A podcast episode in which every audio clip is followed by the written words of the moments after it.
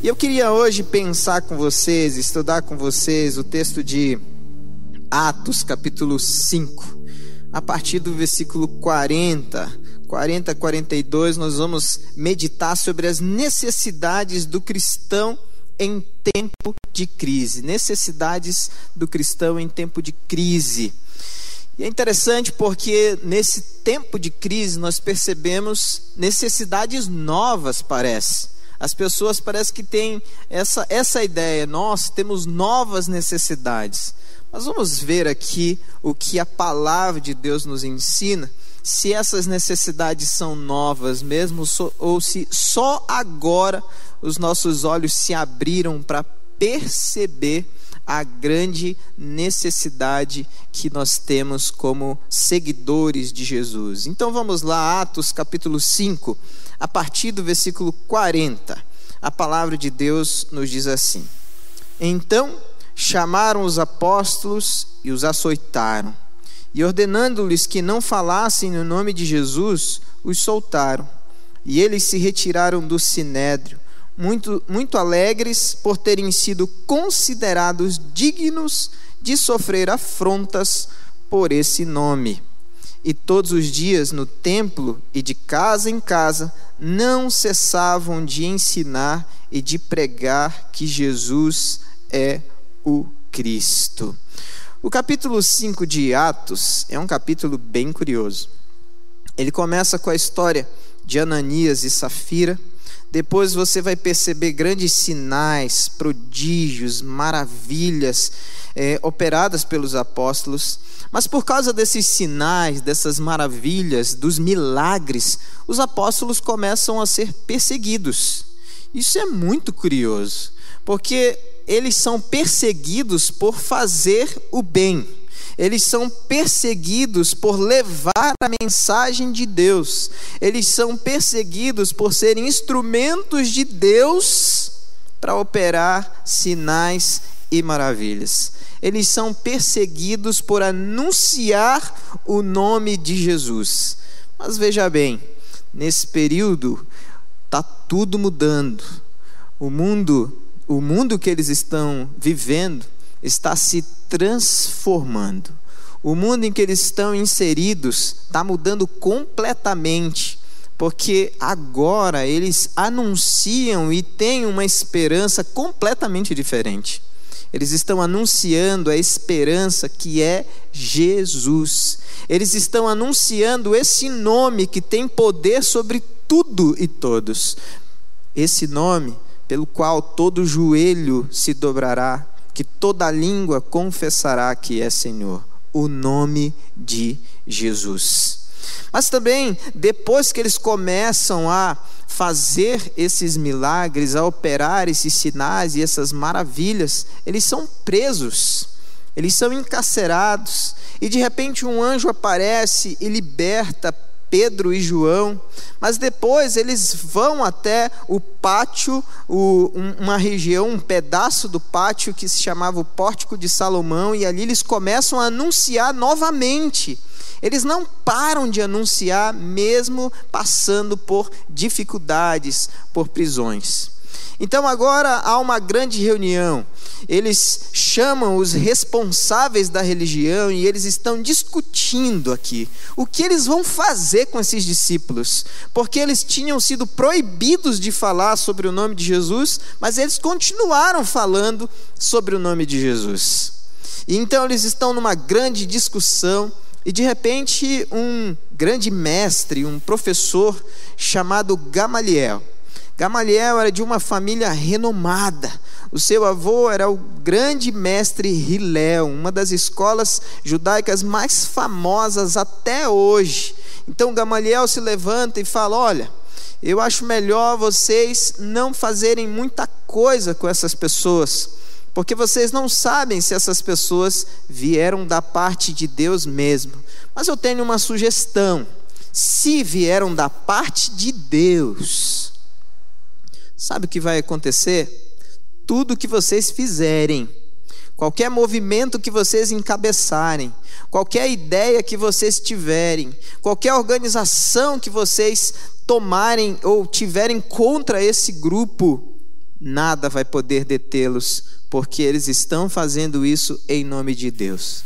Mas se não for em nome de Deus, não se preocupem, o tempo vai acabar com esse movimento.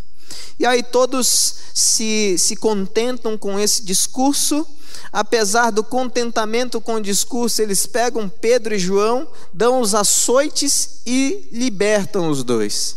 E os dois, ao invés de saírem choramingando, reclamando, muito pelo contrário, eles saem alegres e felizes por passarem por tribulações em nome de Jesus.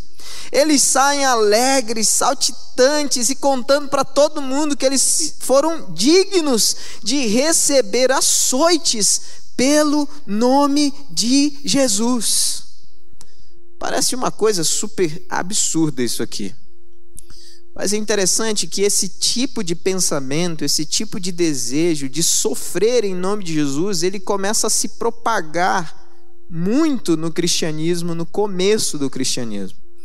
Um, um pai da igreja chamado Policarpo de Esmirna, por exemplo, ele ficou muito chateado o dia que o seu pai foi pego para ser martirizado e ele não foi pego para ser martirizado. Ele ficou muito chateado.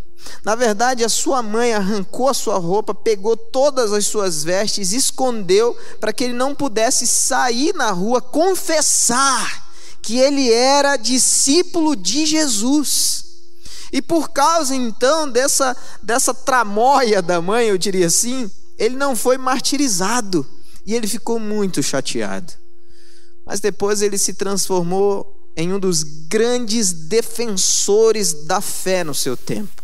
Se transformou em um dos grandes escritores e teólogos do seu tempo.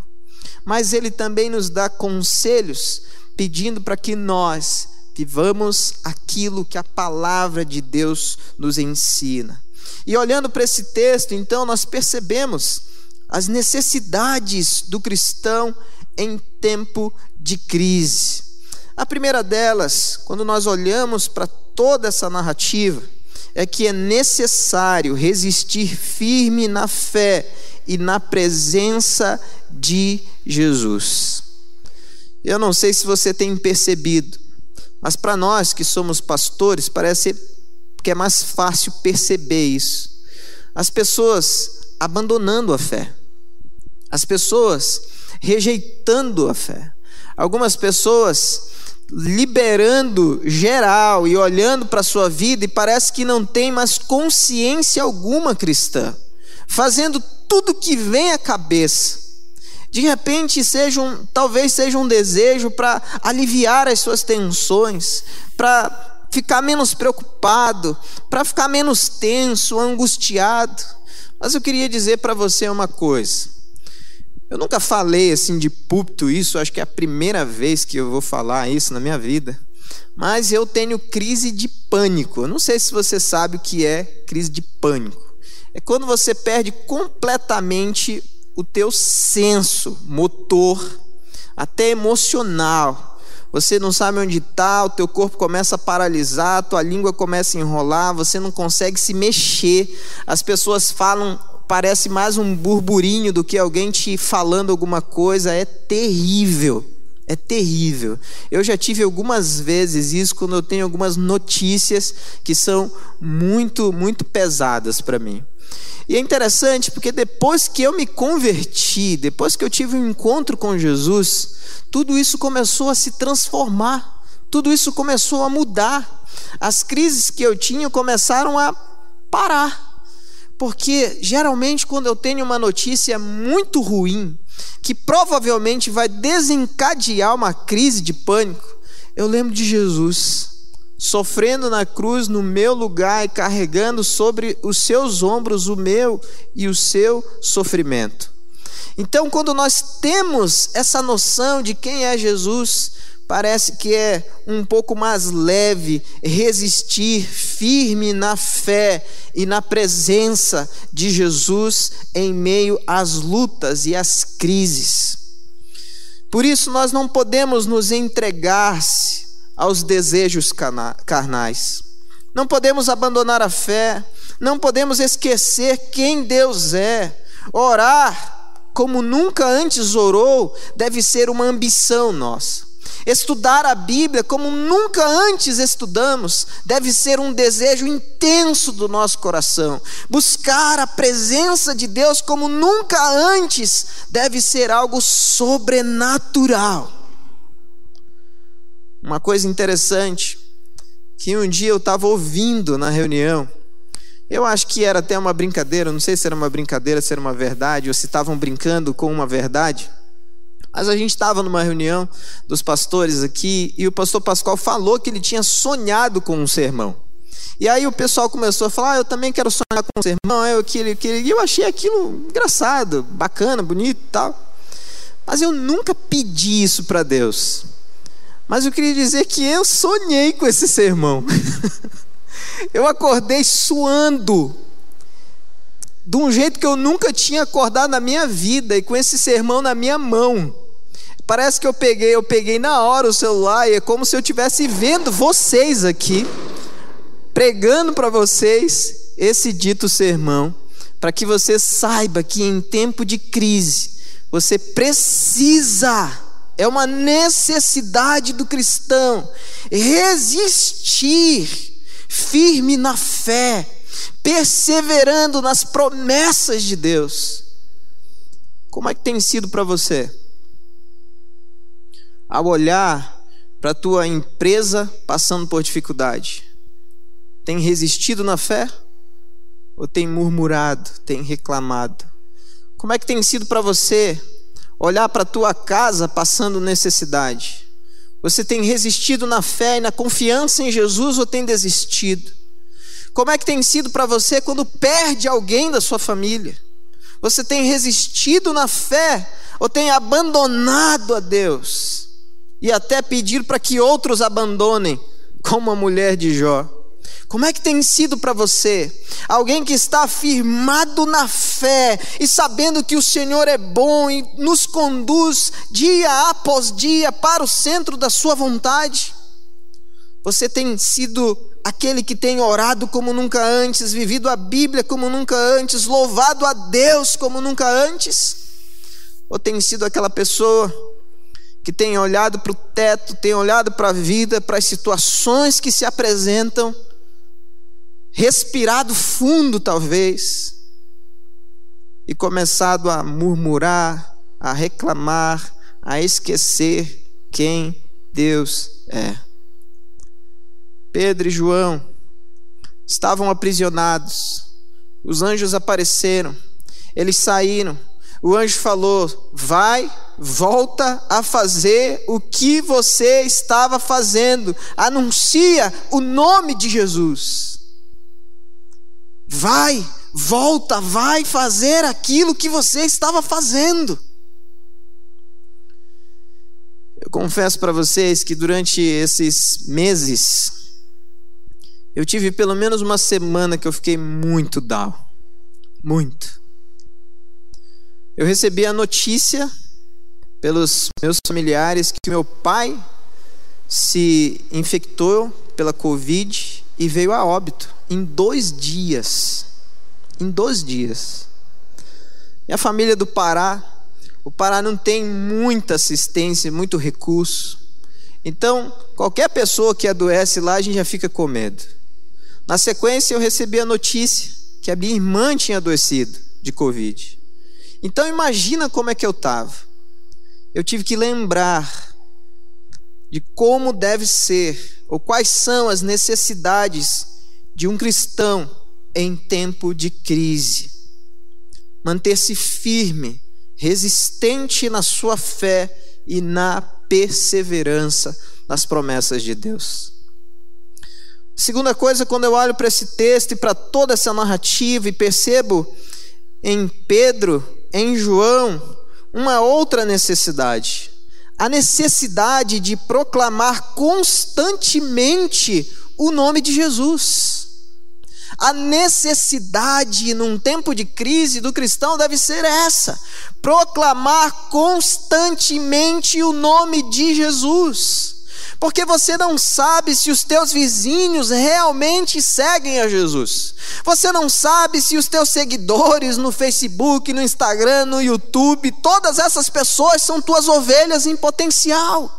E se você vai lá e só coloca coisa que não presta, só informação que não vale nada, que, que deixa o coração dessas pessoas entristecido, vai só aumentar a crise existencial delas. O que Pedro e João estão fazendo aqui é mesmo em meio a toda essa crise que eles estão inseridos, eles permanecem anunciando a esperança em Jesus, eles permanecem proclamando o nome de Jesus. Sabe por quê? Porque só Jesus dá segurança. Só Ele enche o coração de esperança, só Ele perdoa os pecados. Só Ele dá vida eterna. Só Ele preenche o vazio da alma. Se você tem permanecido firme na sua fé e na sua perseverança, seguindo a Jesus, você tem proclamado o nome de Jesus? Ah, mas a gente não pode sair de casa. Você e o resto do mundo não pode sair de casa. Então agora é a hora que você pode usar as redes sociais. Agora é a hora que você pode mandar mensagem para tudo quanto é grupo do WhatsApp. Agora é a hora que você pode fazer acontecer a palavra de Deus entrando na vida de pessoas e trazendo esperança, paz, segurança, vida, salvação. Porque algumas pessoas da sua família talvez ainda não tenham Jesus. Algumas pessoas do seu trabalho talvez ainda não tenham Jesus. Algumas pessoas que você ama tanto, que você considera, talvez ainda não abriram a sua vida a Jesus. E o que, que você está fazendo com o teu celular? O que, que você está fazendo com o teu Facebook, se você tem, teu Instagram, teu YouTube? O que, que você está fazendo?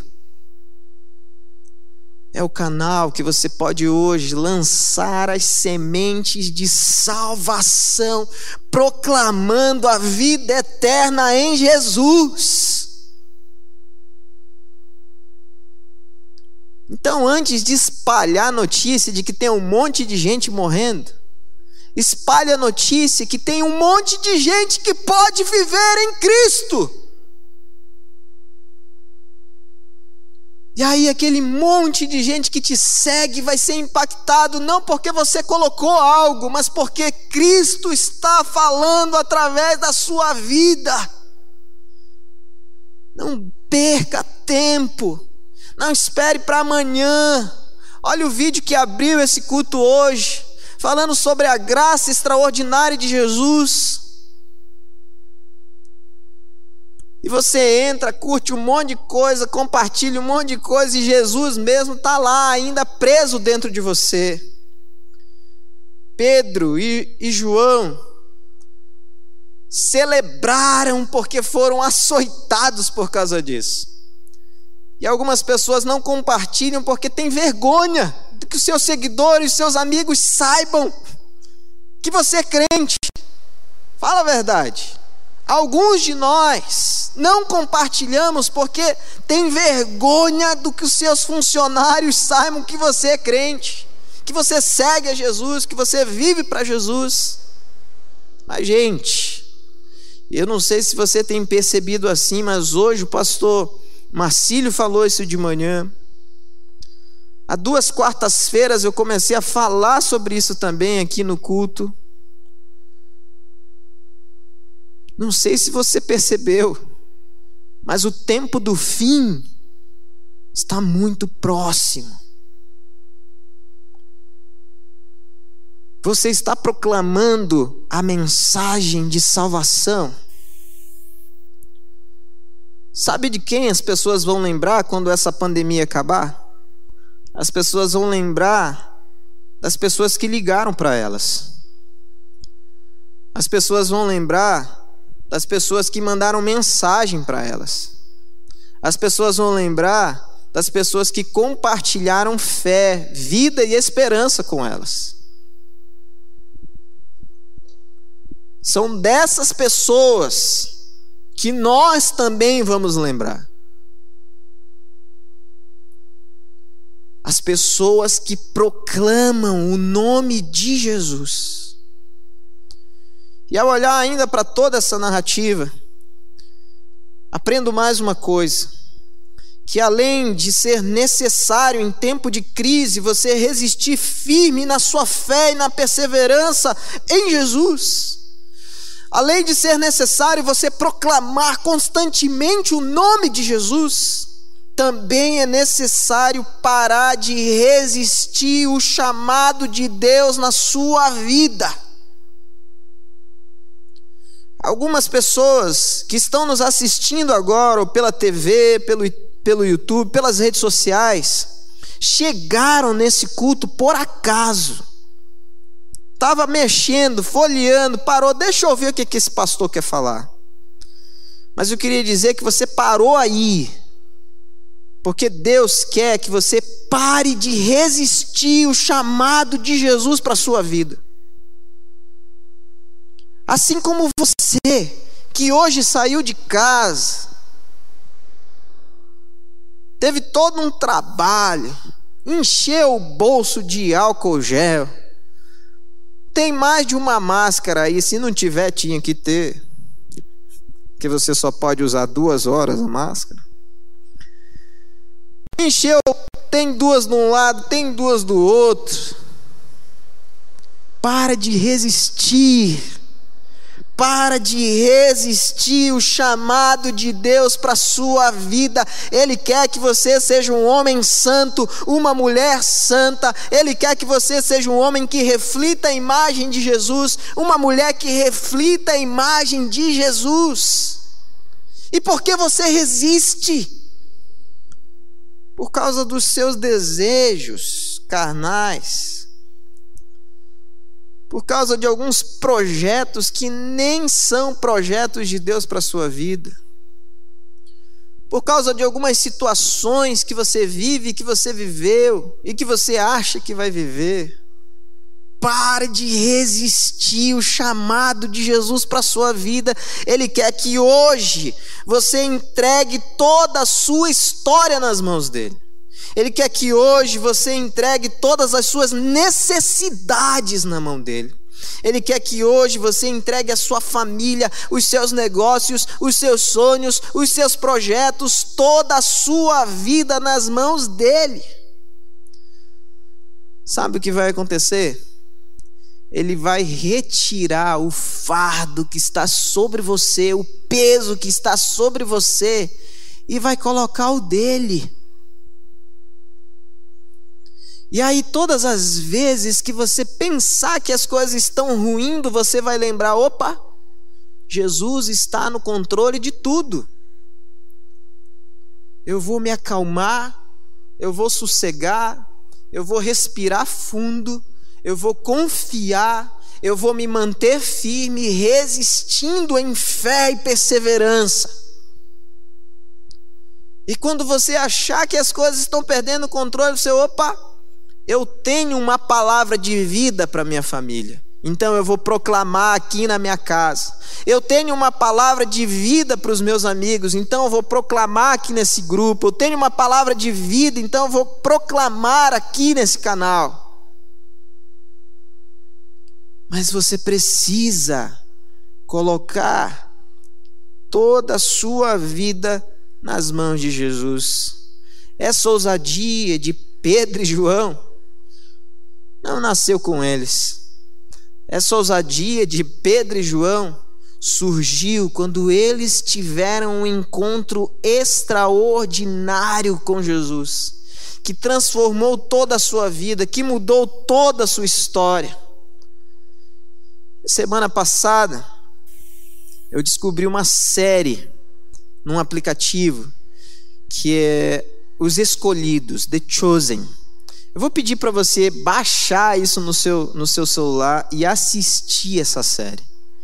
Sério, esse negócio retrata muito bem a pessoa de Jesus. Você pode ver o chamado dos discípulos, como Jesus lidou com as situações, como ele ensinou. Uma série muito bacana, muito bacana mesmo. essas pessoas são retratadas como as escolhidas de Deus. Você sabe por que você está aqui hoje? Porque você também foi escolhido para ser desafiado pelo Senhor hoje a permanecer firme na sua fé e esperança em Jesus, a proclamar constantemente o nome de Jesus e a entregar tudo nas mãos dele. E aí sim, você vai se sentir aliviado, cheio de paz e seguro, porque você não tem mais controle de nada. Quem tem controle de todas as coisas é o Senhor. Então, se você está aqui hoje e quer entregar a sua vida a Jesus definitivamente, tirando tudo aquilo que tem te impedido de ouvir o chamado, de aceitar o chamado, eu vou pedir para você ficar em pé onde você está. Não vou pedir para você vir aqui à frente, mas vou pedir para você ficar em pé onde você está e nós vamos orar por você hoje pedindo para que o seu coração, a sua vida seja selada por essa presença gloriosa do Espírito Santo de Deus e você aprenda a resistir na fé, a proclamar constantemente e a ouvir o chamado de Deus para a sua vida. Então, se você é essa pessoa, se coloca em pé onde você está e nós vamos orar agora. E você que está nos assistindo pelas mídias, você está vendo aí um, um link que você pode preencher. Tem todo um grupo preparado para entrar em contato com você, para acompanhar você, para ensinar você, para te orientar sobre o que é esse negócio de entregar a vida a Jesus. Entregar a vida a Jesus é colocar a sua história, é colocar os seus dias, é colocar a sua família, é colocar os seus negócios, é colocar quem você é nas mãos dele. Então você vai preencher dizendo que você quer, sim, entregar a sua vida a Jesus. E aí alguém vai entrar em contato com você e caminhar com você em alguns processos que nós chamamos de discipulado. Você vai estudar a base do cristianismo, depois você vai estudar outras coisas que vão te fortalecer ainda mais. Mas preencha aí que nós vamos entender que você também está entregando a sua vida ao Senhor Jesus. Alguém nesse recinto que gostaria de entregar a sua vida ao Senhor? Amém. Temos alguém ali. Mas alguém gostaria de colocar a sua vida, da sua família, as suas necessidades, os seus negócios, os seus desejos nas mãos do Senhor? Se coloca de pé e nós vamos orar pedindo para que Deus derrame sobre a sua vida a sua presença, o seu Espírito Santo, para que você já saia daqui hoje aliviado, cheio de fé, de esperança, sabendo que Jesus, Jesus, precisa ser proclamado por você também. E para isso, ele vai começar um trabalho hoje na sua história, mudando a sua história mudando a sua vida, realizando milagres para que você se transforme dia após dia nesse agente de proclamação ao nome do Senhor. Nós temos algumas pessoas que estão de verde. Depois, eu queria que vocês procurassem as pessoas que estão de verde. Eles vão só pegar o teu nome e o teu, o teu telefone. Não vai fazer muito contato, é mais o nome e o telefone para entrar em contato aí sim durante a semana com vocês, para ter essa caminhada aí do que você pode aprender mais sobre o Senhor. Mas vamos orar agora? Senhor Jesus, eu quero te agradecer porque essas necessidades do cristão em tempo de crise, na verdade, são necessidades que o cristão tem em todo tempo. A necessidade de permanecer firme, de resistir em tempo de luta, em tempo de pandemia agora. A necessidade de proclamar o nome do Senhor, para que outros sejam salvos por esse nome, o nome de Jesus a necessidade de não resistir ao teu chamado e se encaixar no, naquilo que o Senhor tem planejado para as nossas vidas. Por isso, Deus, algumas pessoas hoje ouviram o teu chamado e estão colocando as suas vidas nas tuas mãos. Por isso eu te peço, Pai, humildemente, estende a tua mão agora sobre eles. Derrama o teu Espírito Santo e sela essas vidas como propriedade de Jesus. E que todos os maus desejos que às vezes atrapalham a adoração batam em retirada em nome de Jesus. E que todo o intento do inimigo caia por terra em nome de Jesus. E que eles se sintam preenchidos pela graça de Jesus, nosso Senhor. Então, Pai, toma essas vidas nas tuas mãos.